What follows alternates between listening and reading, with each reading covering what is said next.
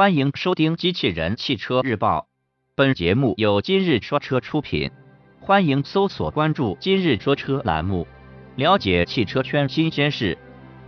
起亚公布前驱八的变速箱细节，新闻内容来自汽车之家。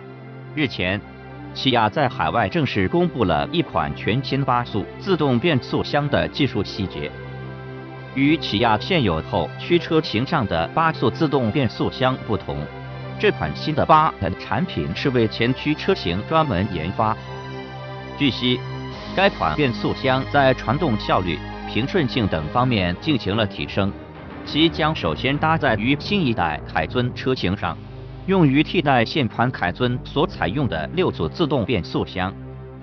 这款全驱专用八的变速箱包含了一百四十三项全新专利技术的应用，同时新产品相比起亚现有的六 S 变速箱减轻了三点五公斤。除传动效率及传动比范围有所升级之外，新的八 S 变速箱还拥有更优异的噪声及振动表现，因此。搭载新变速箱的车辆也将具有更加的燃油经济性、加速性能以及平顺性表现。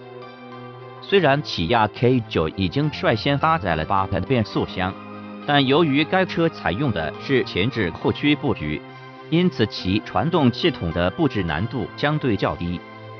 相反，由于前置前驱车型的发动机、变速箱、差速器。主减速器和半轴等传动组件都要集中布置在发动机舱内，因此为前驱车匹配一台八代要更具难度。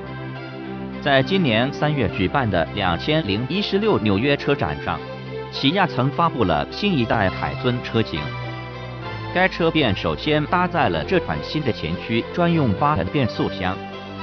而据此前消息。新一代海尊搭载了一台3.3升双涡轮增压 V6 发动机，其最大输出功率达到了290马力。播报完毕，感谢关注。